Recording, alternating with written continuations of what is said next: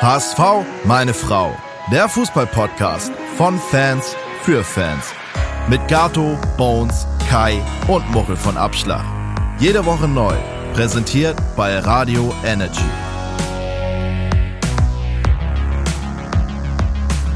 Vor ein paar Wochen saßen wir noch zusammen, haben überlegt, wie kriegen wir die Sommerpause überbrückt.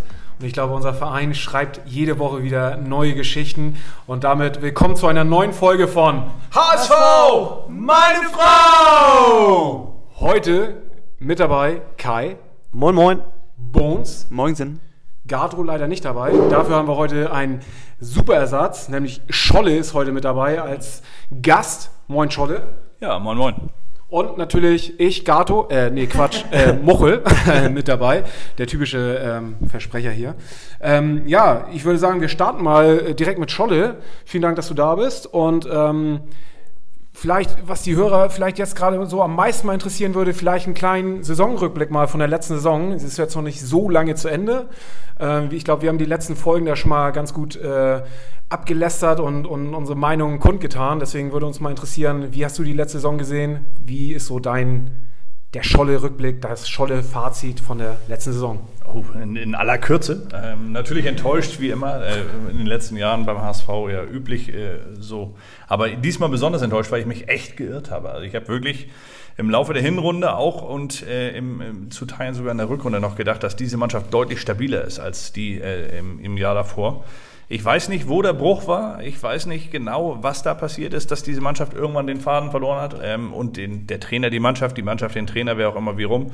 Auf jeden Fall, irgendwo muss etwas passiert sein, was diese Mannschaft wieder zurückgeworfen hat. Und ich kann es mir immer noch nicht erklären, weil die Mannschaft wirklich relativ intakt wirkte. Also auch diese ganze Nummer mit Terodde in der Kabine, wie der sich gegeben hat. Alle haben ihn gelobt. Die jungen Spieler waren zufrieden, fanden das super. Selbst die, die auf der Bank saßen, fanden das alle, alle gut.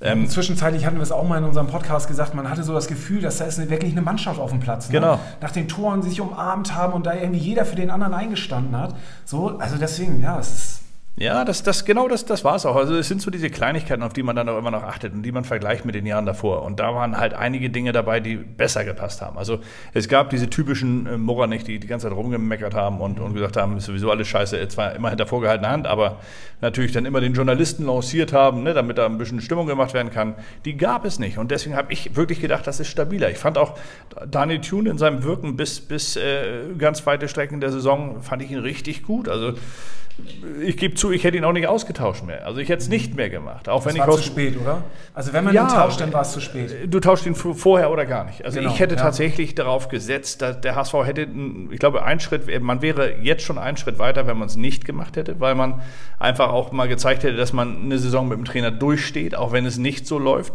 Ähm, nicht aufgestiegen, das hätte Tani Tune auch geschafft am Ende. Das, das wäre mit Sicherheit kein Problem gewesen für ihn. Vielleicht hätte er sogar noch mehr geschafft. Ähm, in der Phase, wo sie ihn dann ausgetauscht haben, wirkte er tatsächlich relativ rat, äh, ratlos, aber ähm, solche Phasen gehören auch dazu in einem Verein wie dem HSV. Da muss man dann einfach mal antizyklisch arbeiten und nicht wie gewohnt äh, sagen, jetzt tauschen wir den Trainer und dann wird wieder alles gut.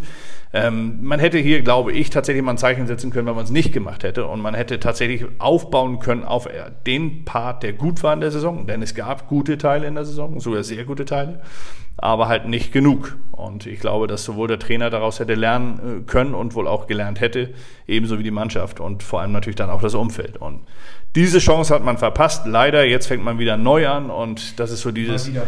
Ja, genau, mal wieder. Das ist so dieser, dieser Faktor, äh, dieser Faktor Aufbruch ist für mich irgendwie nicht da. Also ich muss ganz ehrlich sagen, es ist das erste Mal, dass man so in die Saisonpause geht und einfach nur frustriert ist und einfach diese Aufbruchstimmung auch durch den neuen Trainer noch nicht so richtig mitbekommen hat. Das, dafür kann Tim Walter gar nicht viel. Das liegt nicht an ihm persönlich, sondern es liegt einfach an der Art, wie der HSV in den letzten Jahren gearbeitet hat. Deswegen geht da so ein bisschen was verloren. Und deswegen muss ich sagen, hier zu sitzen und über den HSV zu sprechen, ist gar nicht so einfach, weil man möchte es eigentlich gar nicht. Man möchte viel lieber darüber reden, wie die U21 gestern äh, oder generell in der, äh, während der EM gezeigt hat, was eine gute Mannschaft ausmacht, was eine gute Mannschaft erreichen kann. Es gibt so viele Themen, die schöner sind. Ja, was auch ähm, schade ist beim HSV, man verpflichtet Tune vor einem Jahr und sagt, man möchte dem Trainer Zeit geben, auch ein Team zu entwickeln. Und dann ähm, schmeißt du ihn wieder nach 29 oder 30 Spieltagen raus. Ähm, und es gab ja auch die Devise, man muss nicht aufsteigen. So. Und in dem Moment, wo du dann wieder äh, so eine Schnellschussreaktion am 31. Spieltag Bei dem zeigst, man muss nicht aufsteigen, muss ich dir widersprechen. Die gibt es intern nicht. Man muss immer aufsteigen. Und es wird auch in der neuen Saison so sein und es wird dasselbe Fehler sein wie in den Jahren zuvor. Okay, weil ich hatte das so in Erinnerung, dass man gesagt hat, dass man Tune auch mal Zeit geben möchte, ein Team zu entwickeln. Und ähm, die Reaktion, die man jetzt gezeigt hat mit, der, mit dem Rauswurf kurz vor Schluss, war ja dann wieder genau das Gegenteil, das, was man eigentlich vor Saisonbeginn kommuniziert hat, mhm. zumindest öffentlich. Und das fand ich dann wieder schade, weil bisher strahlt Bold und Wettstein als neue Führung ähm, ein sehr gutes Bild äh, vom HSV eigentlich aus in der Öffentlichkeit. Ja, aber genau das meine ich. Mit, der, mit dieser Enttäuschung, die halt so tief sitzt, ja. weil man halt einfach genau das wieder gemacht hat, ja. was man eigentlich immer gemacht hat. So dieses, das, was am leichtesten zu erwarten ist, das passiert beim HSV dass man hier mal wirklich aus der Überzeugung heraus Dinge macht, die nach außen nicht verstanden werden, auch wenn man damit seinen eigenen Job riskiert. Ja. Das sind die Punkte, genau. wo ich glaube, dass du als Führungskraft richtig gut bist. Dann wirst du stark und dann wirst du auch stark wahrgenommen. Hätte natürlich schief gehen können. Dann stimmt, hätte auch ein Bolt seinen, seinen, seinen Posten wahrscheinlich äh, verloren oder äh, ein Wettstand ja. und ein Bolt, wer weiß es. Aber ähm, ich behaupte einfach, man hätte hier mal ein Zeichen setzen können. Ja. Und man hat diese Chance hat man verpasst leider.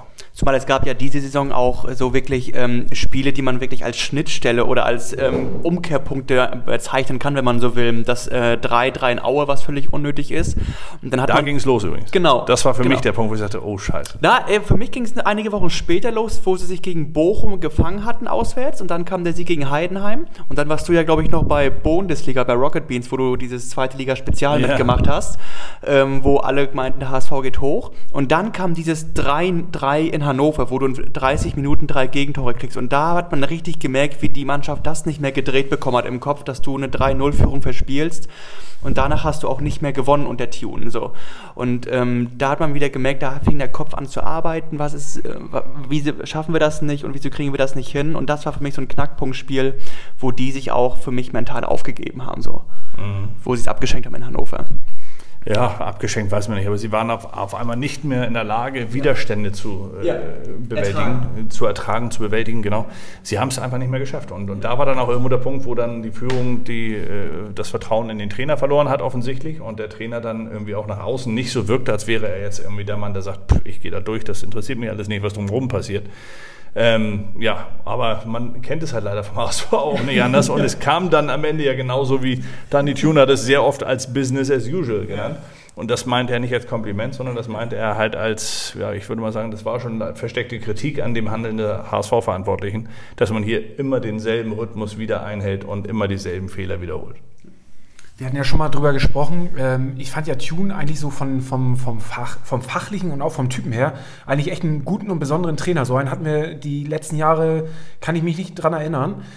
Ähm, ich weiß nicht, wie, wie siehst du das? Ähm, ist auch die Mannschaft vielleicht gar nicht in der, in der Lage gewesen, das umzusetzen, was er eigentlich gefordert hat? Also sind die Spieler nicht in der Lage dazu? Ist das vielleicht einfach äh, zu ambitioniert gewesen, was er von der Mannschaft gefordert hat?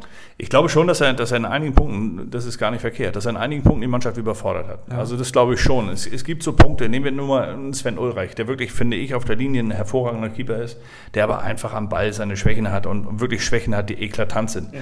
So, und diesem Spieler dann aufzulasten, zu sagen, pass mal auf, du bist für mich der erste Aufbauspieler, weil dich müssen wir immer mit einbeziehen können, das war, das war schon ein großer Fehler. Warum sagt man nicht einfach, pass mal auf, du schlägst das Ding lang oder spielst den sicheren Pass, aber probieren nichts über, äh, übermäßig Gefährliches, weil das kann nur schief gehen. So, oder weil, da muss man auch nicht mehr sagen, es kann nur schief gehen. Einfach sagen, mach das, was du am besten kannst, mach das, wie du dich wohlfühlst als Keeper, weil auf der Linie, wie gesagt, behaupte ich immer noch, ist er ein richtig guter Keeper. So, das konnte er nur dann irgendwann natürlich in Kombination gar nicht mehr alles zeigen. Mhm. Genauso ging es anderen Spielern natürlich genauso. Und man hat dann auch in verschiedenen Situationen gemerkt, dass so ein Gideon Jung und, und wie sie hießen, da, da waren schon ein paar Spieler dabei, die dann auch am Ende das Format nicht hatten, das man gebraucht hätte, um dann diese schwierige Phase zu bewältigen. In dieser schwierigen Phase, da wäre natürlich dann auch ein Simon Terodde wäre mal wichtig gewesen, dass er dann da seine entscheidenden Tore macht, dass er da wieder vollkommt. Aber es war dann auch so die Phase, wo man äh, intern schon mehr oder weniger klar war, dass es halt keine Verlängerung für ihn geben wird hier in Hamburg. Äh, und ich weiß nicht, da sind dann Strömungen entstanden,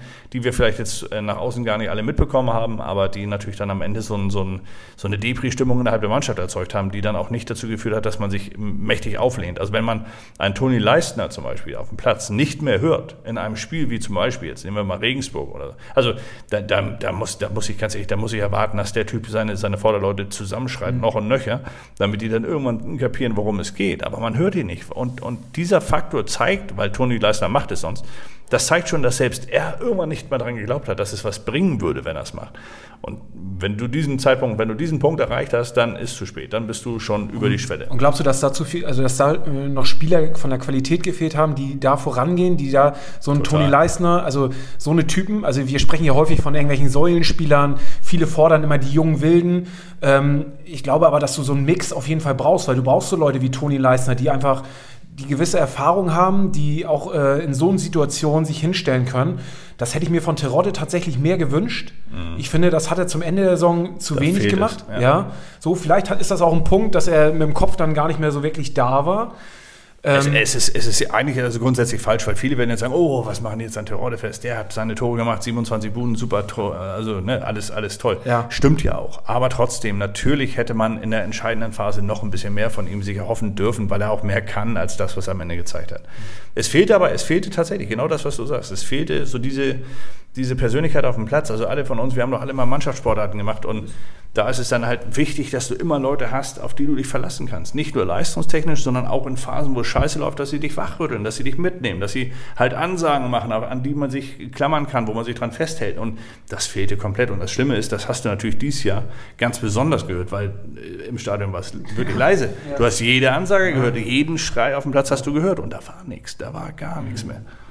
Und sag mal, was als Fazit meinst du, ähm, wir sind jetzt noch schlechter dran ohne Ulrich und Terodde, weil wir jetzt noch weniger Leute haben, die fast Führungsspieler sind? Oder sagst du, ja, fast besser, die Mannschaft muss sich mich neu finden und mit den Jungs wäre sie es nicht geworden? Aber ja. also du musst der Mannschaft, du musst der Mannschaft mal ein harmonischeres Bild geben können. Also du musst, natürlich brauchst du solche Leute wie Ulreich und Terodde in, in Bestform. Solche Leute brauchst du, also die dann wirklich auch mal laut sind oder Leistner in, in, in wirklich Qualität, Bestform mit, mit Qualität ist damit gegangen, ne? Natürlich ist damit Qualität erstmal gegangen. Also so Ulreich wird ja wirklich von allen zerrissen und, und ich muss ganz ehrlich sagen, also ohne eine Lanze für ihn brechen zu wollen in dem Fall, aber der ist auf der Linie einfach wirklich gut und hat halt eine, eine Rolle übernehmen müssen, die ihm nicht gelegen hat. So, und das ist ein Fehler, den hat Dani Thun gemacht, das muss man einfach auch so festhalten.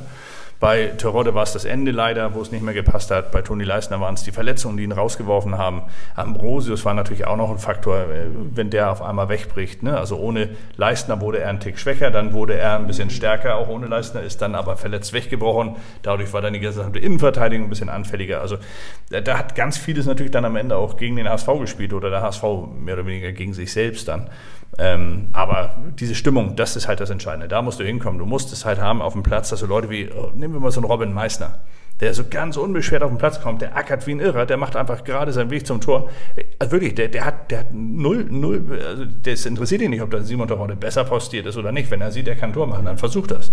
Und sowas ist auch gut. Das ist auch gut. Und wenn dann ein Terodde ihn mal anscheißt, weil es nicht funktioniert, dann muss ein Meißner das Ding auch schlucken dann muss dieses, diese, dieses, äh, dieses Bandenspiel, das muss hinbekommen bei der Mannschaft. Das musst du hinbekommen, dass die Alten den Jungen immer mal wieder ein zwischen die Hörner geben, aber sie durchaus auch ermutigen, Dinge zu probieren. Das muss von außen genauso vom Trainer kommen oder noch mehr, viel mehr vom Trainer auch als von den Spielern.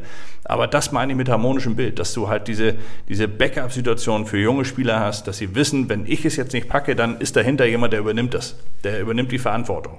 Und das fehlte hier am Ende. Aber also ich glaube schon, dass wir dann, also das, was du so sagst, da bin ich, gehe ich mit und glaube, dass wir einfach entsprechend mega viele Baustellen haben im Kader. Oh ja. Und ähm, das wirst du jetzt nicht mit. Den kleinsten, Zweit den kleinsten Zweitligakader, glaube ich, wenn wir jetzt gerade so äh, Situation aktuell sehen. Ne? Also da sind mehr als einige Baustellen. Genau. Also. Und da muss ich sagen, das wirst du nicht kompensieren können durch ein, zwei Transfers, weil selbst wenn, was ich erwarte, du jetzt zwei, drei qualitativ hochwertige Spieler holst, die Hoffnung mitbringen und äh, Qualität mitbringen, dann ähm, ist in meinen Augen immer noch, nach all dem, was du gesagt hast, Scholle, die Schlüsselposition der Trainer.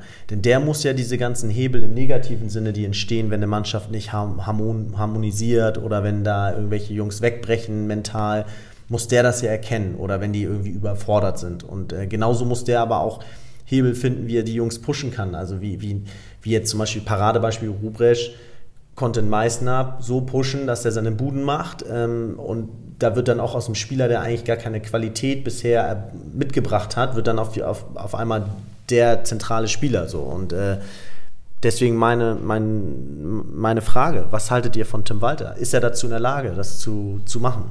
Das ist eine gute Über Überleitung, Kai, um mal jetzt äh, die alte Saison Revue passieren zu lassen und sagen, hier mal wieder Krone richten oder Raute richten und mal äh, Ausblick auf die neue Saison. Tim Walter, ja, ähm, spannende Personalie. Ich bin ganz ehrlich, ich, ich habe ihn vorher nicht so auf dem Zettel gehabt. Ich kann auch überhaupt nichts über ihn als Typen sagen. Ähm, und bin echt gespannt, ob das einer ist, der uns jetzt äh, irgendwie voranbringt. Und äh, ja, also ich finde, bei, bei Tune hatte man ja irgendwie, dadurch, dass man in der gleichen Liga war, hast du irgendwie was mitbekommen, wie der so arbeitet und so. Und das habe ich von Tim Walter irgendwie gar nicht. Deswegen, du bist da so nah dran, wie, glaube ich, sonst kein anderer.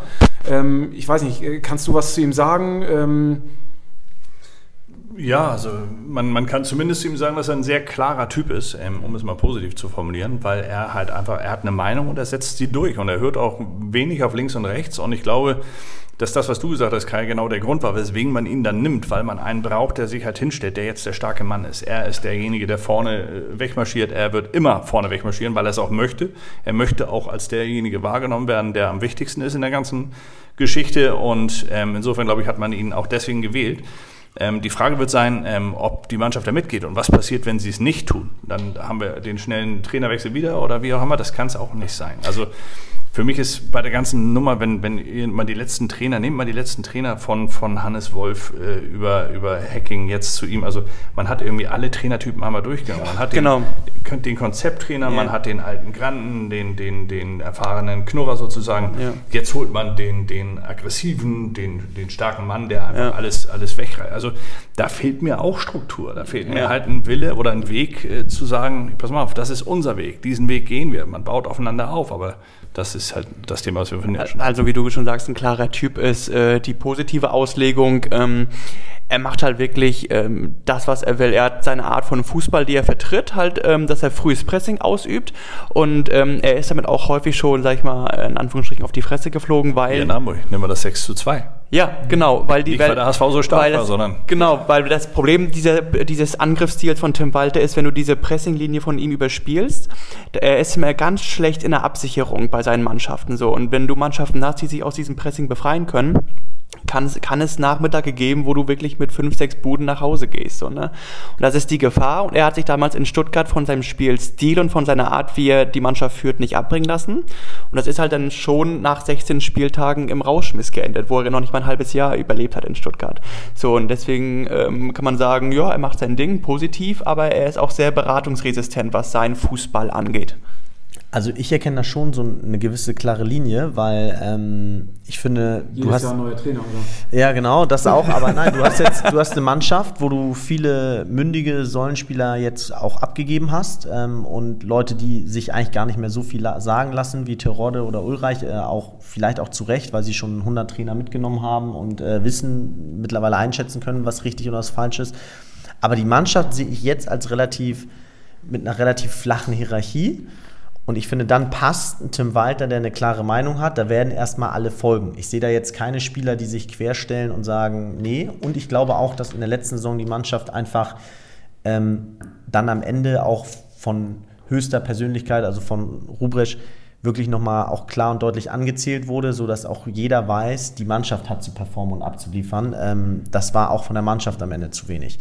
Und ich glaube dementsprechend, dass das Personal vom HSV das erkannt haben wird. Die werden ihn nicht eingestellt haben, weil er dafür bekannt ist, ähm, in der ersten Liga erfolgreich zu sein. Die werden ihn nicht eingestellt haben, weil er bekannt ist, weil er riesige Erfolge mit irgendwelchen Aufstiegen hatte, sondern die werden ihn genau aus dem Grund eingestellt haben, dass er, dass er eben vielleicht einer ist, der jetzt in dem Moment zur Mannschaft äh, einen klaren Plan hat und passt und vorangeht. Aber, Aber da fehlt doch dann der Weg. Das ist für mich das Entscheidende. Es geht mir nicht darum, dass er jetzt der Trainer ist, der gut zu dieser Mannschaft passt, sondern man muss doch hier eine Mannschaft entwickeln und dazu die Trainer holen, die da, die da immer passen, um diese Mannschaft weiterzuentwickeln. Man fängt immer wieder bei Null an. Man geht immer wieder einen Schritt zurück und hofft darauf, zwei nach vorne zu gehen. Das tut man aber nicht. Man geht immer nur einen halben nach vorne und wieder einen zurück und wieder einen halben nach vorne und wieder einen ganzen zurück. Also man macht Rückschritte, man macht Genau, und ich glaube aber, dass, äh, und da bin ich völlig bei dir, aber ich glaube, das liegt nicht am Trainer selbst, weil es ist ja auch irre, unreal, dass jetzt äh, die letzten zehn, genau, fehlt. die letzten der zehn fehlt. Trainer irgendwie alle nichts konnten. Äh, da tut man denen auch wirklich Unrecht.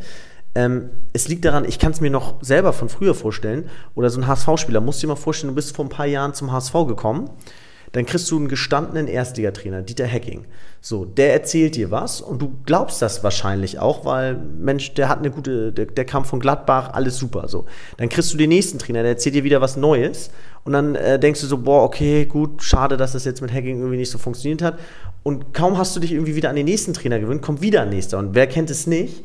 Wenn du jedes Jahr wieder irgendwie einen hast, der dir immer wieder was Neues erzählt, da stehst du doch nicht mehr wie ein kleines Kind und sagst, oh ja, geil, jetzt, jetzt glaube ich, sondern das nutzt sich ja auch ab. Du stumpfst ja auch ab, wenn du jedes Jahr wieder was Neues lernen musst und jedes Jahr erzählt dir einer jetzt nochmal wirklich, das ist die Weisheit, äh, jetzt so gewinnen wir. Ähm, und ich glaube, das, das ver verschleißt Spieler gedanklich und mental. Und man sagt ja auch heutzutage, Mentalität schlägt Qualität. Das die Mentalität steigerst du nicht, indem du jedes Jahr einen neuen Trainer an die Seitenlinie stellst. Ja, aber du sprichst genau das an, was ich auch meinte. Genau das meinte ich mit, mit, dass du halt eine Mannschaft nicht entwickelst. Es wird nicht auf dem aufgebaut, was funktioniert hat und das fortgeführt, sondern es wird immer erstmal wieder eingerissen, ein neuer wird geholt. Der kann auch ganz andere Vorstellungen haben. Und die Trainertypen, die wir jetzt in den letzten, die, nur die, die letzten drei, vier, das sind alles komplett unterschiedliche Trainertypen. Also kannst du daran schon erkennen, dass diese Philosophie, von der immer gesprochen wird, dass man die hier einführen möchte und die dann aufbaut, dass die überhaupt nicht fortgeführt wird. Da Aber gibt es nichts. Was da frage ich jetzt mal ganz kritisch nach. Ist das denn eine Sache, die wirklich vonnöten ist? Muss man das haben? Oder kann man nicht von Profis erwarten? Also ich meine, äh, gibt es in, also jetzt mal abgesehen vom Sport, in anderen Bereichen auch, sei es Umstrukturierung oder, oder, oder. Ich meine, das sind Situationen, auf die du dich auch, äh, auf die du na, reagieren musst. Und als Profi erwarte ich schon irgendwo, dass du mit so einer Situation umgehen kannst und dich danach äh, richten kannst und ähm, das Konzept annimmst und, und dich daraufhin einstellst. Und ja, natürlich ist es im Optimalfall, ist das ein Konzept, was sich über Jahre trägt, aber ähm, das haben wir bis jetzt nicht gefunden. Ob wir es so finden, gut, sei mal dahingestellt, aber trotzdem erwarte ich von den Spielern, von einem Profi, dass er sich auf so eine Situation einstellen kann und da irgendwie, ähm, ja, reagieren kann. Ja, da bin ich auch bei dir, weil ähm, ich denke auch, so ein Trainer gibt dir mit der, ähm, mit der Art des Fußballs, gibt dir einen Rahmen, ein kleines Korsett, in dem du dich bewegen musst als Profi, als Mannschaft.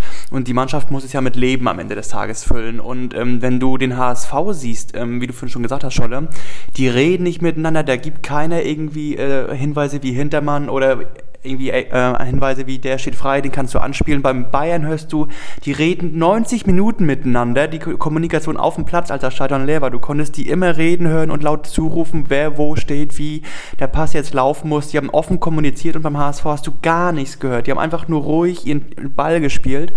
Und ähm, da hat dieses Leben, was diese Mannschaft eigentlich ausstrahlen muss. Ich will jetzt hier auch hoch, dass du wirklich auch den Gegner ähm, zeigst, hier, ohne uns läuft hier gar nichts. Das hat auch komplett gefehlt. Also brauchen wir mehr Charakterköpfe oder Na, schließen wir das daraus? Ich, ich, finde, du hast ja schon Leute gehabt wie Jung und für mich auch mittlerweile Leibold, die haben jetzt die letzten zwei, drei Jahre des Nichtaufstiegs komplett miterlebt. Jung noch viel mehr miterlebt am HSV, auch den Abstieg. Und ähm, da ist ja im Kopf keiner mehr da, der wirklich für Frische steht, der für unverbrauchte Energie steht in meinen Augen. Die sagen so, ja, okay, jetzt brechen wir wieder ein, mein Gott. So, ne? Ähm, ich finde, da ist ähm, für mich kein, also nichts mehr da, wo man irgendwie, an den ich mich hochziehen könnte als Fan, vom Spielertypus her. Okay, und mal jeder hier eine Runde Hand aufs Herz, so wie wir reden, ähm, finde ich mal ganz interessant. Wir reden ja da so rüber, wie wir es schaffen könnten oder was passieren muss, damit wir aufsteigen. Aber was dabei am Ende rauskommt, ist ja eher, dass man denken müsste, nach dem, was wir alles gesagt haben, dass der Aufstieg ja nächste Saison weiter weg ist denn je. Also, dass man sagt, äh, keiner hat sich bisher mit dem Szenario beschäftigt, dass es auch mal eine Verschlechterung geben kann nächste Saison oder dass auch mal nach unten was geht. Äh, finde ich mal ganz interessant, weil das ja auch so eine typische HSV-Fankrankheit ist.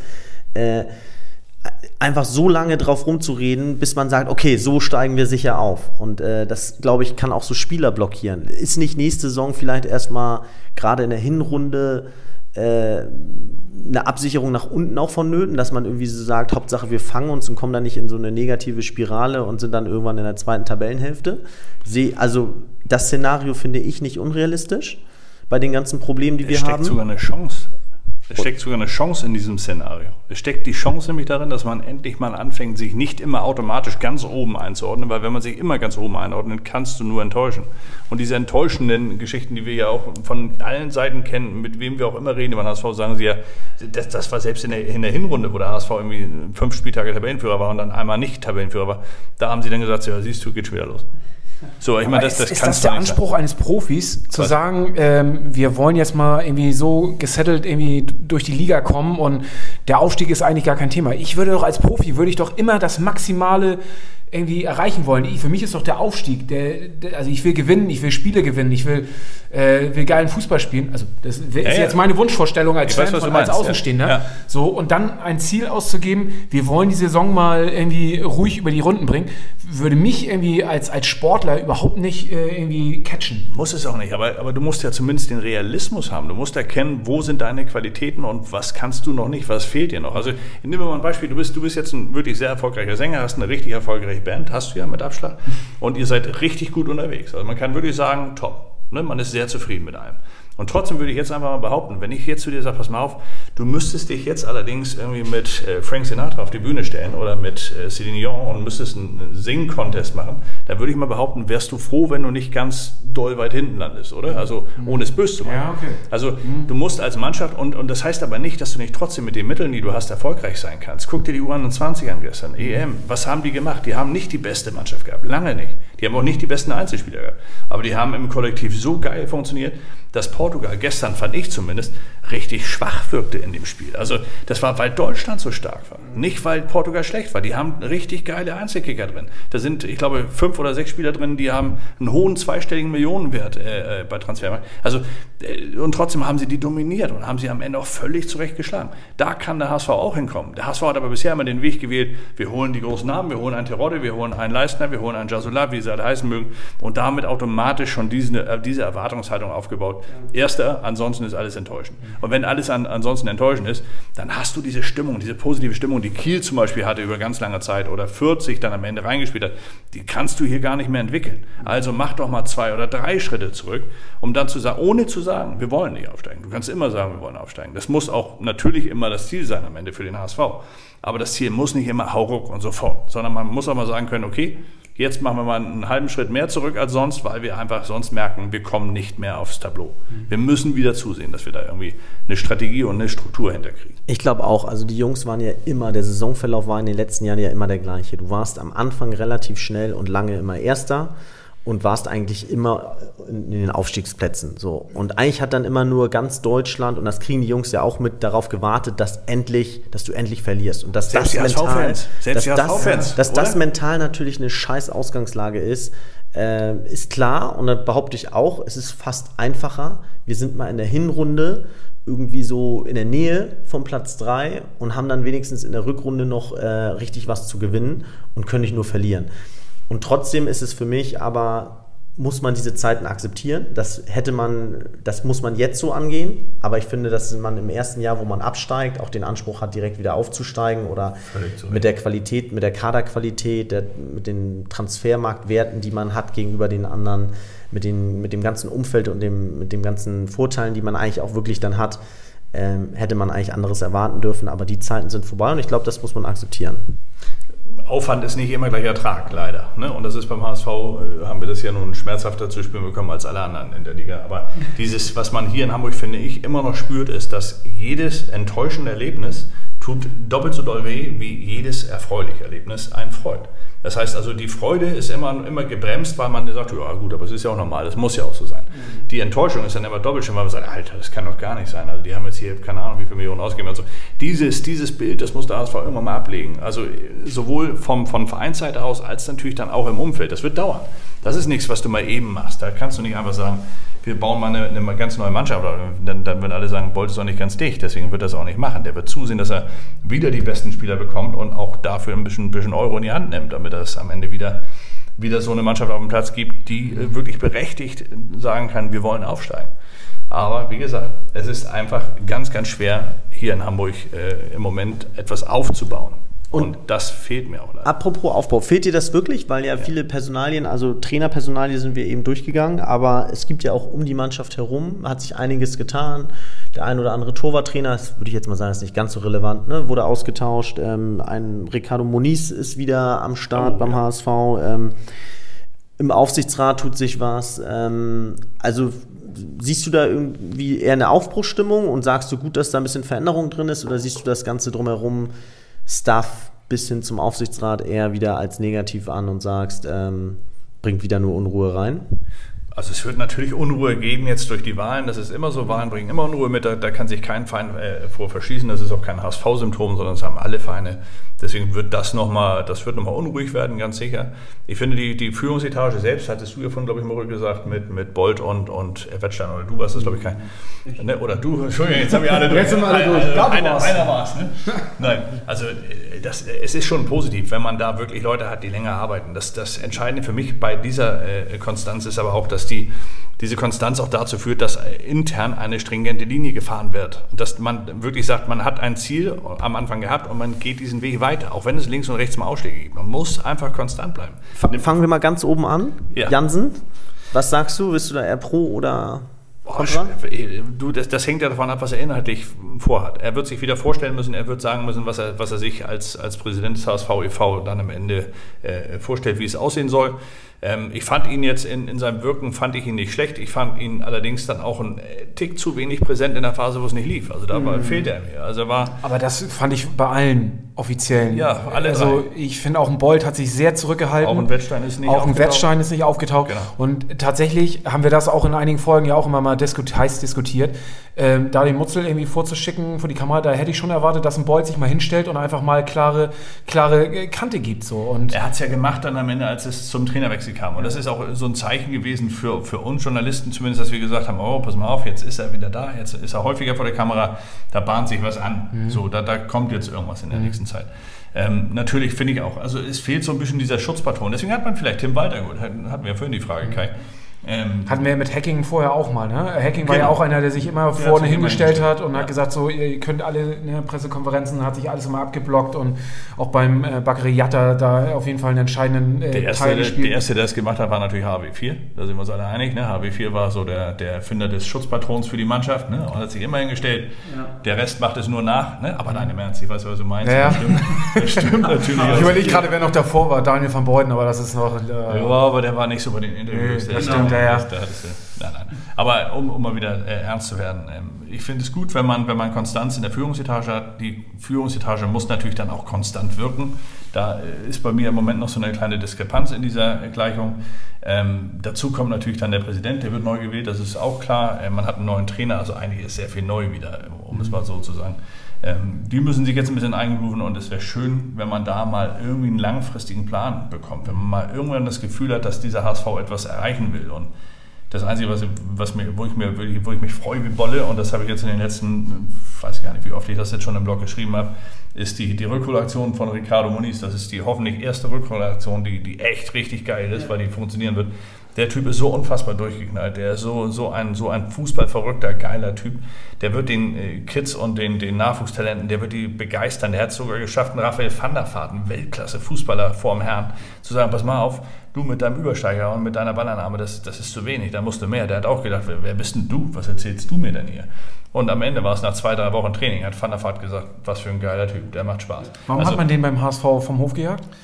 Ja, man hat ihn ja leider zum Cheftrainer hochgebeamt, äh, mhm. äh, als, als man hier wieder die Geduld verloren hat. Äh, und Stimmt, dann ich erinnere mich. Ja, und dadurch war er natürlich schon mal aus seiner Position als, als Individualtrainer raus. Hat man, also, man hat ihm quasi seine, seine Kernkompetenz hat man ihm genommen, mhm. hat ihn auf einen Schleudersitz gesetzt und hat ihn dann am Ende damit geopfert. Das war so ein bisschen das, was ich bei Rubisch befürchtet hatte, dass das vielleicht am Ende auch noch Horst Rubisch kosten könnte, wenn du ihn zum Cheftrainer machst.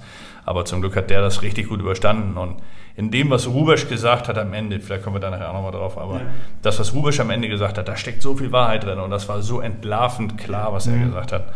Ähm, ja, ich hoffe, dass er zusammen mit Moniz jetzt zumindest von unten schon mal die Struktur reinbringt, die uns hier seit Die wir uns ja auch seit Jahren fehlen. wünschen mit dem Campus und äh, genau. ich meine, die ich glaube, also die, die Gegebenheiten, die wir bei unserem HSV haben, die sind so gut wie bei vielen anderen Vereinen nicht. So, und das muss man jetzt einfach mal nutzen und muss das einfach mal, ich meine, guckt euch das Campus an, ne? Also, was sind das alles für, für top Gegebenheiten? So, da würden sich andere Vereine echt die Finger nachlecken. So, und äh, da müssen wir jetzt einfach äh, Gas geben und ich hoffe, dass da einfach mal Konstanz reinkommt und ähm, ja, die da entspannt arbeiten können. Also sehe ich auch so, das Einzugsgebiet ist ja schon mal ein ganz anderes als in vielen anderen Städten und äh, ich glaube, dass wenn Ricardo Moniz und Horst da die Jungs an die, an die Leine nehmen und dann irgendwie so ein Dreieck bilden und Tim Walter da wirklich dann auch, muss er auch haben, offene Ohren hat für die beiden und da vielleicht so ein Meißner Unseren Meißner im Sturm haben wir schon, aber wir brauchen jetzt vielleicht nochmal einen im Mittelfeld und einen in der Abwehr, der zum Also, Beispiel. Transfers ist definitiv. Also wäre mein Wunsch, weil ich persönlich, und ich glaube, es geht vielen Fans so, den ganz jungen Spielern, wenn sie sich den Arsch aufreißen, dann verzeiht man ihnen auch mal ein äh, schlechtes Spiel. Und genau das, was wir vorhin gesagt haben, beim HSV ist eine Niederlage, zählt immer doppelt und ein Sieg ist immer so, okay, zählt einfach. und so ist es. sogar der Sieg wird noch kritisiert, wenn er nicht richtig schön Genau. war und dominant. Und, und bei den jungen. Spielern haben wir aber endlich mal das Gegenteil. Bei den jungen Spielern ist es so ein gutes Spiel und das sind Weltstars und ein schlechtes Spiel und man verzeiht es ihnen irgendwie. Und deswegen würde ich auch da mental ansetzen und sagen, lass uns doch mal ein bisschen mehr auf junge Spieler setzen. Und ich glaube, dass die mental das auch gebacken bekommen, wenn die von Horst und Ricardo äh, und Tim dann wirklich drei Leute hinter sich haben, die natürlich nicht jedes Spiel auf die setzen. Aber ähm, so, und ich sage da nochmal on top, Wagnumann, können wir gleich mal über die Personalie sprechen, ist auch ein junger Kicker. Also so viel jünger sind die Jungs dann, die danach kommen, auch nicht.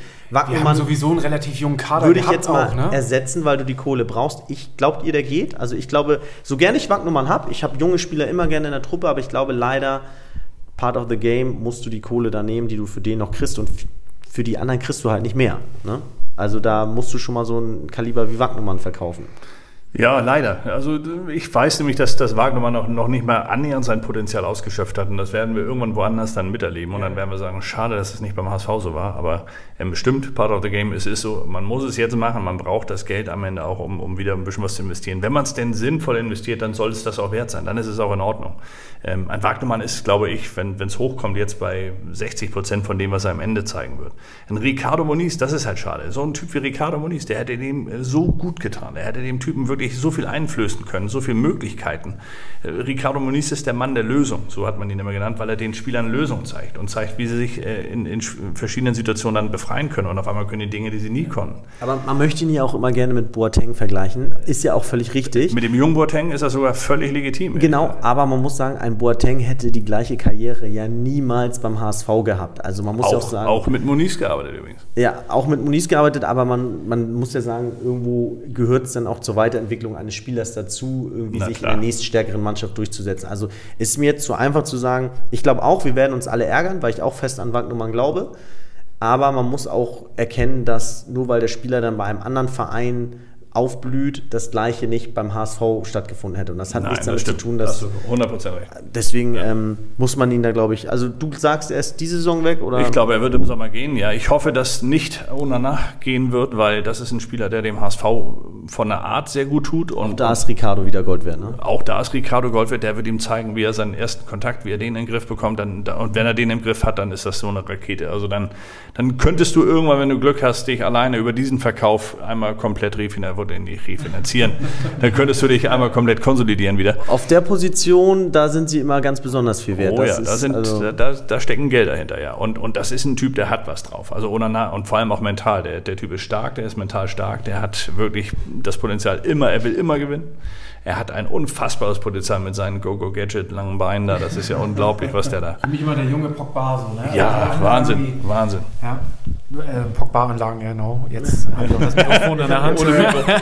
Ja, das stimmt so ein bisschen. Also guck mal, jetzt haben wir einen jungen Boateng, wir haben einen jungen Pogba. Also eigentlich haben wir gar nicht so eine schlechte Mannschaft gehabt. Aber warum kriegen wir es dann nicht raus aus diesen äh, Truppen? Und das ist halt die Erwartungshaltung von außen, von innen, die auch geschürt wird durch die, durch die Personalpolitik. Also deswegen vielleicht ist es mal gut, zu, so, eine, so eine Liga zu haben, wo du nicht automatisch Erster sein musst, sondern wo es auch gut ist, Zweiter zu sein, wo es vielleicht am Ende sogar gut ist, Dritter zu werden.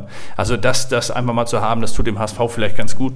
Und ähm, ich weiß, dass Jonas Bolt das nicht gerne hören wird, wenn ich das sage, aber es, er wird immer sagen, nein, wenn, wenn das irgendwann so weit ist, dass ich sage, Dritter ist schon gut für uns, dann bin ich hier fehl am Platz. Ja, aber bisher muss man sagen, ist man Vierter geworden, also wäre ein Dritter schon eine Steigerung. ja, also sehe ich auch so, weil, ähm, und, und nochmal, ich, ich musste einfach sagen, man muss in beide Richtungen blicken. Ich, bei allen Lob für die jungen Spieler, die wir gerade gemacht haben. Wenn das mal nicht läuft und wir mal irgendwie vier, fünf Spiele hinten liegen und auf Platz neun sind, so, dann sind ehrlich jetzt Onana und Wagnumann nicht die Spieler, die die Mannschaft da rauskatapultieren aus so einer Situation. Und ich hoffe auch hier, dass Tim Walter nicht nur die Szenarien alle zu Hause durchspielt, äh, die, die dazu führen, irgendwie äh, äh, Platz 1 und alle guten Erstliga-Absteiger zu schlagen, sondern ich hoffe auch, dass er alle Szenarien durchspielt, äh, die, welche Hebel er bewegen muss, wenn mal so ein, drei, vier Spiele verloren werden. Weil dann brauchst du auch deine Spieler, die dich da wieder rausholen können. Ähm, weil sonst kann es nächste Saison wirklich ganz, ganz übel aussehen. Und äh, das muss jedem bewusst sein. Und ich glaube, der Mix, der muss da sein. Also Spieler, die, wenn es läuft, klar, irgendwie nochmal die extra Qualität haben, was Besonderes zu machen, aber auch Spieler, die, wenn es nicht läuft, äh, hinter dem Trainer stehen und sich da reinhauen und irgendwie so eine Negativspirale aufhalten können.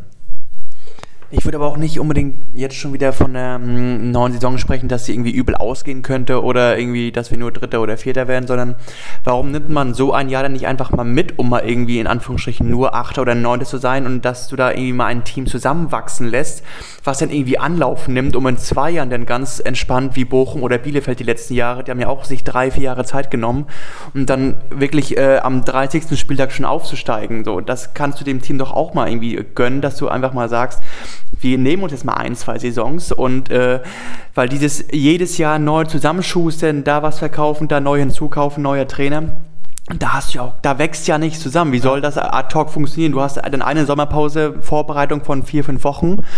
Ähm, das ist ja ein ganz anderer Schnack, als wenn du dem Team wirklich zwei, drei Jahre gibst, um wirklich spielerisch mal auf, äh, zusammenzuwachsen. So. Und da finde ich. Da können wir gleich mal anknüpfen, nämlich äh, Transfers. Was, was, hast du irgendwas irgendwie im Köcher, was, was gerade irgendwie an Transfergerüchten auf dem Markt ist? Also jetzt nichts äh, Valides, ne, was man irgendwie verwenden könnte. Also, nee bin da auch schon. bei dir? Hast du da irgendwas? Ich glaube, er darf auch nichts sagen. Nein, doch, ich, ich, dürfte ja schon sagen, aber ähm, es gibt Namen, die immer wieder, wieder auftauchen, aber die jetzt. Der Dem von Kiel? Zum Beispiel ja. der Dem. Also ich würde mich über eine Rese viel mehr freuen, ehrlich gesagt. Ich fand eine Rese richtig stark in Kiel. Ähm, der wird allerdings auch einen Teufel tun, da weggehen jetzt im mhm. Moment. Ich glaube, dass er sich da sehr wohl fühlt. Es gibt sogar immer wieder mal Gerüchte, dass ein äh, Lee wieder für den HSV interessant werden könnte. Das glaube ich allerdings. Das ist auch noch nichts passiert mit Hoffenheim, ne? Das stand ja auch irgendwie zur Diskussion. Genau, ich glaube, dass das nur interessant wird, wenn er wirklich jetzt am Ende eine Absage aus der ersten Er hat nicht nur Hoffenheim in der ersten Liga als Interessenten. Also es gibt schon noch andere ähm, aber das ist mir auch gar nicht so wichtig am Ende. Der Name ist gar nicht für mich entscheidend. Am Ende ist es wirklich das, was Kai auch gesagt hat oder du ja auch irgendwie, nochmal, dass, dass man halt einfach äh, einen Kader hat, der in, in, in sich so stimmig ist, dass, dass die Jungen immer noch Spieler haben, die sie schützen und die Älteren halt Spieler haben, die ihre Laufwege übernehmen, wenn es mal nicht so Also da muss man hinkommen und das, das ist das, was, was jetzt aktuell die Kernaufgabe sein wird von Tim Walter und was er kann, ist, er kann klare Entscheidungen treffen. Er sagt, den Spieler möchte ich, den möchte ich nicht. Es gibt da keine Kompromisse mehr und der HSV hat in den letzten Jahren durchaus Spieler auf Kompromissbasis geholt, weil man gesagt hat, man kriegt keinen besseren, dann nimmt man den. Ich glaube, dass Tim Walter sowas nicht machen wird. Aber erstmal echt eine spannende Frage, weil da haben wir, ich glaube, letzte Folge darüber diskutiert, wie viel Mitspracherecht hat ein Trainer denn überhaupt bei, bei so einer Kaderplanung? Also ist das, ist das ein Mutzel, der den Kader zusammenstellt Nein. irgendwie oder ist der Trainer da, also du bist da noch näher dran als wir, äh, wir fanden es irgendwie ganz spannend. Ähm, wie viel Mitspracherecht hat ein Trainer da eigentlich? Es kommt immer darauf an, was der Trainer daraus macht. Also ich glaube, dass ein Tim Walter sich nicht hinsetzt und sagt, okay, den Spieler finde ich zwar nicht so geil, ähm, aber wenn du sagst, der ist gut, dann nehme ich ihn. Das macht er nicht. Der setzt sich hin und sagt, pass mal auf, nein, funktioniert nicht. Kannst du holen, aber der spielt bei mir nicht. Ja. So, dann, dann musst du dich als Verein darauf einlassen. Deswegen ist es immer so eine Frage in dem Gespräch mit dem Trainer, bevor du ihn holst, musst du mit ihm eine klare Linie haben, musst du sagen, pass mal auf, wir machen das so und so und so und so. Ist das was für dich? Kannst du das tragen? Erzähl mal, wie würdest du es aufbauen? So, und dann muss man gucken, ob das alles deckungsgleich ist. Wenn das passt, dann macht man es, ansonsten darf man es nicht. Da sind wir ja auch schon wieder ein paar Wochen echt in Verzug, weil wir einfach die Trainerpersonalie einfach spät entschieden haben. Spät entschieden haben und da andere Vereine natürlich uns wieder einen Schritt voraus sind. So. Und das, äh, das war ja auch eine Sache, die wir eigentlich gehofft hatten, dass man einfach schnell Klarheit hat und sei es irgendwie, okay, man steigt nicht auf, aber zumindest weißt du es dann und musst nicht bis zum letzten Spieltag irgendwie äh, zittern, um dann einfach auch in die Planung für die nächste Saison zu gehen und einfach mal einen Schritt vor den anderen Vereinen zu sein, ähm, was wir in diesem Fall wieder nicht sind. Aber es, es, muss ja kein Wettrennen werden. Es muss kein Wettrennen sein. Es geht am Ende nur darum, dass du es, und das, jetzt komme ich nochmal auf die U21, das ist mein Lieblingsbeispiel. Stell eine Mannschaft zusammen, die muss nicht die besten Namen haben. Es müssen nicht die teuersten Spieler sein, sondern die müssen in sich funktionieren, müssen mit dem System des Trainers zusammenpassen. Wenn wir Kiel angucken, die haben eine ganze Saison über, fast eine ganze Saison über dasselbe System gespielt. Das heißt, sie waren sowas von ausrechenbar für jeden Gegner und trotzdem waren sie so scheiße schwer zu schlagen, weil sie halt einfach hinten hatten sie die kan Also, Aber das hat Junior dann eigentlich falsch gemacht. Weil ja, er, er, er, natürlich hat er, er hat den HSV in der Hinrunde sehr flexibel werden lassen. Er hat den variabel spielen lassen. Es hat viele Gegner durcheinander gebracht. Es hat den HSV viele Tore schießen lassen. Aber irgendwann scheint es dann, und da sind wir wieder bei dem Punkt von vorhin, die Mannschaft ein bisschen überfordert zu haben. Die Mannschaft kam damit nicht mehr klar. Und dann muss der Trainer für Klarheit sorgen. Ja, es ist, es ist aber nicht ganz so einfach. Ich, ich war deswegen super enttäuscht, als Tune gegangen ist, weil ich habe mir gesagt, wir haben uns doch vor der Saison, genauso wie wir es jetzt sagen, haben wir vor der Saison gesagt, ey, lass doch mal da was zusammenwachsen. Hauptsache, ja. da kann mal was entstehen. So, dann hat man gesagt, ey, sorry, wollten wir eigentlich, aber der Coach ist gerade so neben sich, trifft gerade so viele Fehlentscheidungen, das Mannschaftsgefüge passt gar nicht mehr. Wir müssen den Coach entlassen, auch wenn wir hier gerne was zusammenwachsen lassen wollen. Da geht nichts, da geht nichts mehr, Game Over. Und wir wollen irgendwie noch alle Hebel in Bewegung setzen, dass wir doch aufsteigen können. Okay, jetzt hast du Tim Walter, und wir sagen wieder, wir wollen wieder was zusammenwachsen lassen. Erinnert mich total an Titz, denn Titz war der letzte Trainer beim HSV, der sich auch von niemandem was reinreden lassen hat. Und das Problem ist, wenn ein Trainer das nicht tut und dann ein, zweimal verliert, dann liegt es ja auch nur am Trainer. Wir haben ihm doch gesagt, er sollte mal lieber auf den Spieler yeah. bauen. Die Spieler sind dann auch die Ersten, die beim Vorstand vor der Tür stehen und sagen, ey, hör mal zu, der Coach macht gerade alles falsch, siehst du doch. Und in dem Moment muss eben die komplette Führungsetage sagen, ey, musst du gar nicht erst kommen, hau ab, haben wir vor der Saison so besprochen, der Trainer zieht's durch. Aber dann musst du auch hinterm Trainer stehen und dich gnadenlos hinterm Trainer stellen, weil das ist immer die Gefahr bei so Leuten, die dann nur ihr Ding durchziehen, dass die dann irgendwann die Führungs... weil das ja auch easy ist, so ein Coach Hättest du einen Tune zurückgeholt? Hättest du ihn... Er hat auch noch Vertrag. Jetzt keinen neuen Trainer holen müssen.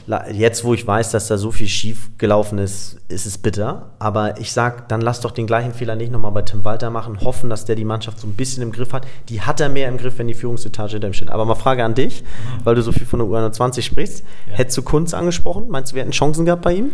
Ähm, ich hätte Kunz angesprochen, wenn ich DFB-Verantwortlicher gewesen wäre und hätte ihn zum Bundestrainer der A-Nationalmannschaft gemacht, ähm, weil ich glaube, dass er die stärkere Lösung ist als ein Flick zum Beispiel. Ähm, ich glaube nicht, dass ein Kunz für den HSV in irgendeiner Form in Reichweite gewesen wäre. Ich als Stefan Kunz hätte es auf jeden Fall nicht gemacht. Ich hätte auch nicht drüber nachgedacht, zum HSV zu wechseln, auch wenn der HSV ein toller Verein ist, natürlich immer noch. Ähm, nee, Finde ich gut, also so realistische Ansagen sind ja auch mal wichtig, dass, genau. die, dass man das merkt. Okay. Ich glaube nicht, dass der. Dass der Aber er wurde jetzt, er war ja enttäuscht, dass er nicht gefragt wurde vom DFB. Irgendwas scheint ja da auch zu fehlen. Ich meine, ist heute natürlich. Er hat es aber gut umgewandelt. Er hat es gut umgewandelt. Ne? Schwer zu sagen, weil er jetzt den Erfolg gerade hat, aber. Ja. Ähm, er hat es in Motivation umgewandelt. Also er macht das, er, er lebt Dinge vor, die er von Spielern fordert. Also das ist doch auch wieder gut. Ja. Also ich weiß es nicht. Also Stefan Kunz, finde ich, hat schon einen richtig guten Job gemacht und das kann man nicht anders sagen. In der Zusammenstellung ist es natürlich immer das, also es ist schon was anderes, wenn du Nationaltrainer bist und dir aus den besten Deutschen, die du hast, irgendwie eine Mannschaft zusammenbasteln kannst. Das ist ein ganz anderes äh, oder ist eine ganz andere Situation als für einen Verein, der Spieler kaufen und bezahlen muss. Ähm, das kannst du natürlich nicht vergleichen. Aber er hat zumindest gezeigt, dass er ein Gespür dafür hat, was gut zusammenpasst, was gut auf dem Platz funktioniert am Ende. Und ähm, da muss ich ganz ehrlich sagen, also wenn ich mir, alleine, guck dir mal die, die Pieper und, und Schlotterbeck dahin, das ist doch, das ist eine 1 plus mit Sternchen. Das ist Pieper mit Schlotterbeck in der zweiten Liga in der Innenverteidigung, dann, dann, dann hast du die beste Innenverteidigung in der zweiten Liga. Da würde auch alle sagen, oh, aber hier die, die ganzen Jungpisser, das kannst du nicht machen, du brauchst doch schon erfahren Leistner, bla bla bla und so. Nein, musst du nicht zwingend haben. Wenn du so gute Jungs hast, die schon so klar sind, in so jungen Jahren, dann kannst du es auch mal machen. Das ist mal ein Schritt, der mut, äh, mutig gewesen wäre. Genauso hast du auch recht übrigens mit Tune nochmal, um da nochmal zurückzukommen, warum entlässt man denn einen Trainer und sagt, während man ihn entlässt noch, wir sind, wir waren und wir sind überzeugt von seinen Qualitäten. Wenn ich, wenn ich's war, wenn ich's bin, dann gehe ich mit dem Trainer diesen Weg weiter und sage, pass mal auf, wir müssen diesen Weg jetzt aber ein bisschen korrigieren, da gibt es so zwei, drei Kleinigkeiten, aber dann kriegen wir es auch wieder zusammen hin. Und ich glaube nicht, dass Tune sich dem komplett verschlossen hat. Ich glaube nicht, dass es da intern zum Knall gekommen ist, sodass man, dass Tune gesagt hat, äh, so Jonas, vielen Dank, dass du hier warst, aber ich möchte nicht machen, was du mir sagst, sondern ich glaube einfach, dass es tatsächlich einfach nur der Gedanke war, jetzt müssen wir am Ende doch nochmal gucken, dass wir ein bisschen mehr Power in die Truppe kriegen. Vier Spieler haben wir noch. Die Chance war eh mehr als gering, es zu schaffen. Absolut. Also man der, hat hier was geopfert für. Falsch. Genau, man hat etwas geopfert für eine Situation, die eigentlich schon verloren war. Ja, absolut. Siehst du, siehst du Kunst nächstes Jahr in der Bundesliga? Also auf jeden Fall wird er einen guten Verein kriegen, da bin ich mir ganz sicher. Also da werden sich einige Vereine hinten anstellen und äh, versuchen, ihn für sich zu gewinnen. Ähm, Ob es jetzt dann wirklich ein ganz großer Verein wird, das, das wird sich natürlich, dafür muss erstmal wieder eine Position frei werden. Aber ähm, doch, der wird, der wird auf jeden Fall in der Bundesliga landen, da bin ich mir sicher. Man muss ja auch sagen, Kunst hat ja jetzt den EM-Titel sogar verteidigt. 2017 wurde er ja mit Pollersbeck unter anderem äh, U21-Europameistersieger und ähm, Ja, jetzt auch ein Kandidat für einen Torwart, der Fußball spielt. ja, aber der hat auch in den HSV ausgeteilt, Pollersbeck in den sozialen Medien. Also ich glaube, der Der, ist der, der war ein bisschen dümmlich. Aber man Ja. muss dazu sagen, Pollersbeck ist so ein bisschen, äh, für alle, die ihn nicht kennen, der- das ist halt so ein, so ein Typ, der, der hat auf dem Dorf gespielt, der hat wirklich Genau. äh, kleinen Fußball gespielt, der war nie in irgendeinem äh, Internat, der hat keine, kein Ja. Nachwuchsleistungszentrum durchgemacht, der hat die ganzen Medienschulungen nicht mitgemacht. Die, Genau. die Kinder, äh, wollte ich jetzt sagen, also die, die 13, 14, 15-jährigen Talente heute kriegen Ja. sonst. Und dann wird er reingeschmissen und wird wirklich sträflich im, im Stich gelassen, Ja. anstatt ihn da wirklich mal ein bisschen zu begleiten. Und der, dass, der, dass der Dummheiten macht, das war doch klar. Ja. Und dass der, der alleine sein Ballermann-Foto und war. Ja, genau. da, da hätte man damals schon sagen können, hätte er einen PR-Berater gehabt, hätte er gesagt, pass mal, auf, mal oh, bloß nicht, weil das Ja. kriegst du in Hamburg so um die Ohren. Ja, und leider passiert es hier in Hamburg. Aber anstatt das irgendwie zum Positiven zu wenden und sagen, der Ja. ist halt ein bisschen bekloppt, aber er ist ein Ehrliche geiler Haut, Typ. ne? Ja. Ja. genau, nimm ihn mit, das sind doch Typen noch. So, Genau. dann entwickelst du mal was. Aber was ich halt sagen wollte, ist, äh, der DFB hat ja seit Jahren riesige Probleme in der Nachwuchsarbeit und trotzdem liefert Kunz äh, jedes Turnier Titel ab. Und das zeigt ja, dass er wirklich mit ähm, problematischen äh, Umgebungen durchaus arbeiten kann. Die Frage ist natürlich, ob du es über ein Jahr gestreckt kriegst als Vereinstrainer von Stefan Kunz. Das wird er noch schuldig bleiben, diesen Beweis. Ne? Auf jeden Fall kann er aber mit jungen Leuten, die verschiedene Spielstile äh, repräsentieren, die- kann er, zeigt er, dass er dies zu einem Team formen kann. So. Und das heißt, zeigt auch, dass du es nicht immer finanziell abwägen musst, sondern auch einfach mal vielleicht äh, mit Leuten aus der zweiten, dritten Reihe schaffen kannst. Ja, und junge Leute bei uns beim HSV, äh, wen seht ihr aus der, aus der zweiten Reihe? Gibt es ja jemanden, der jetzt hochrutscht, der, der irgendwie wie Robin Meissner, den wir jetzt ja zum Ende der Saison schon mal gesehen haben, wo wir gesagt haben, okay, alles klar, check, den hatte ich gar nicht so auf dem Zettel. Also zumindest, weil ich die, Amateur, äh, die zweite jetzt nicht so verfolge. Äh, aber ist da ein Heil, der irgendwie den Durchbruch schaffen könnte? Oder ähm, Quateng, ja. Hast du da, also du bist, bist beim Training. Also nichts Unbekanntes mehr. Ne? Die, die wirklich das Potenzial haben, die sind schon da. Und da muss ich ganz ehrlich sagen, kommen wir nochmal auf Horst Rubisch zurück, was wir vorhin noch meinten mit seinen entlarvenden Aussagen. Er hat ja ganz klar gesagt, Leute, es ist toll, dass wir so wollen, dass wir sagen, wir wollen die junge Spieler nach vorne pushen und wir wollen sie in die erste Mannschaft stecken. Aber sie müssen es auch können. Und er hat selber als Nachwuchschef, hat er gesagt, diese Leute haben wir im Moment nicht. Wir haben sie nicht. Ein Robin Meissner ist schon da, ein Quateng ist da, ein Heil ist da. Die haben es alle schon äh, mehr oder weniger zeigen dürfen, dass sie zumindest äh, in Ansätzen das Potenzial haben. Meissner ist jetzt ein Stück weiter, der hat ein paar Tore gemacht. So, aber der wird es auch noch bestätigen müssen. Er muss eine ganze Vorbereitung mitmachen. Er ist nicht mehr der Neue, er ist nicht mehr der, der Robin Meissner aus der zweiten, sondern er ist jetzt ein Profi von der ersten Mannschaft. So, also das sind, das sind ein paar Schritte, die, die sind nicht ganz leicht. Es darf nie ein Selbstzweck werden. Es darf nie einfach nur das Talent hoch müssen, um ein Talent nach oben zu holen, sondern das Talent muss es können. So, und da hat der HSV am allermeisten nachzuholen, dass er Talente hat, die das können. Und deswegen, ich behaupte, also es gibt ein paar Spieler, die jetzt in die U21 hochgehen, gehen, wo ich glaube, dass die das Potenzial haben, aber denen jetzt irgendwie den Sprung in die erste Mannschaft schon irgendwie anzulasten, das äh, behaupte ich, wäre nicht, wär nicht positiv. Dann letzte Frage, weil die bei Instagram immer wieder von euch gestellt wird. Ähm, Jan Fieder Arp zurückholen? Oh, weiß ich nicht. Äh, Hat, hat was, hat was, äh, wie soll man sagen, was Romantisches. Das Ja. könnte natürlich dann auch eine geile Geschichte werden. Auf der anderen Seite ähm, muss man auch sagen, hat Fiete Arp jetzt so viele Probleme gehabt. Also der, der würde auch hier mit, mit hohen Erwartungen beginnen wieder. Vielleicht wäre es für einen Fiete Arp mal ganz gut, irgendwo äh, in einer Mannschaft zu spielen, wo er noch nicht irgendwie vorbelastet ist in irgendeiner Ja. Form, wo er nicht mit Millionengehalt schon irgendwie eine Erwartungshaltung schürt von außen, wo er nicht irgendwie als HSVer sagt äh, oder als HSV-Hoffnungsträger schon mal galt und enttäuscht hat, sondern einfach irgendwo einen Neuanfang, irgendwas Gutes, was Neues. Das würde ich ihm wünschen, weil er selbst ist ein geiler Typ, er ist ein toller Fußballer auch. Er muss halt einfach jetzt irgendwie den Schritt finden, der ihn weiterbringt. Und in München zu bleiben, wird ihn nicht weiterbringen. Ich glaube, bei Arp bist du bei demselben, was du von meine Scholle. Ähm, wenn er nicht funktioniert, ist die Enttäuschung umso größer und wenn er ein paar Buden macht, dann heißt es ja, okay, klappt doch, ja wunderbar. So, aber es wird nie dieses ähm, überragende, über, super freudige Erlebnis mit Arp sein, wenn er Buden macht. Also es kann für ihn nur ähm, normal laufen oder einfach schlecht. Also, und, und mit als 19-Jährigen dich wieder so einem Druck auszusetzen, medial als auch sportlich, ähm, ist für ihn, glaube ich, da, wo er gerade sportlich rumkrebst, nicht förderlich hier. Ja, Ich würde mal sagen, das war irgendwie eine krasse, lange Folge. ähm, ihr habt ordentlich was zu hören, beziehungsweise wenn ihr nicht schon ausgeschaltet habt, was ich da, wovon ich natürlich nicht ausgehe. Deswegen, Scholle, vielen, vielen Dank für deinen Rückblick, für deinen Besuch. Äh, sag nochmal ganz kurz, äh, jeder, der dich nicht kennt, wovon ich natürlich nicht ausgehe, aber Moin Volkspark ist dein, dein Blog. Ja. Da findet man immer aktuell den heißen Scheiß, äh, das, was Mopo und Bild und sonst nicht wissen, das äh, erfährt man bei dir. Manchmal auch das, was die auch berichten. Also insofern ist es. Ja, aber immer später. Man, also man baut ja den Hausbau nicht neu auf. Nein, nein, aber klar, man, wir, wir, erscheinen immer abends und äh, insofern kann man da immer schon mal so einen Überblick bekommen, ja. was am Tag passiert ist. Ähm, ja, doch, das stimmt schon. Super. Also ich äh, liebe den Blog und ich lese da mal fleißig mit. Ähm, Musst du jetzt ja sagen. Ne? Nee, tatsächlich. ich, ich habe mich auch schon mal. ich liebe Abschlag. äh, ich habe tatsächlich mich auch angemeldet und wollte schon mal mitkommentieren, aber in den Kommentaren, äh, da verliere ich mich dann und da denke ich, okay, nee, äh, da, da kannst du ja Tage mit verbringen damit. Gewöhnst du dich dran, glaube ich. Ja. Man gewöhnt sich dran. Oh, ey, also, das, also manchmal finde ich. Es ja, gibt auch sehr viele sehr gute Kommentare. Total, sagen. ja. Also wirklich sehr viel fachkundiges Publikum dabei. Ja. Ähm, na klar, gibt es immer Leute, die einfach nur da sind, ja. ein bisschen Krawall zu machen. Ja, ich habe immer das Gefühl, es sind immer genau die Leute, die im Stadion hinter mir sitzen und immer äh, Trainer eigentlich äh, der beste Trainer sind und alles immer besser wissen. Ähm, die lese ich immer sehr gerne, die Kommentare.